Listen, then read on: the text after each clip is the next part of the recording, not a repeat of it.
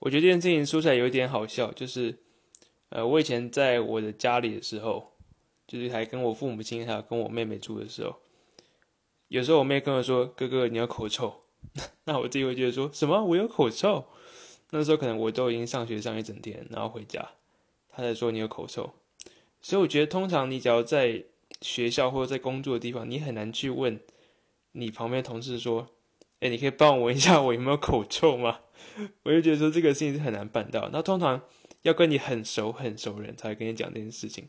所以我觉得口臭这件事情，就是真的，只要没有一个跟你很亲近的人可以帮你点出来，是没有人会真的给你点出来的。因为大家可能就就直接远离你，不会跟你讲说你有口臭这件事情。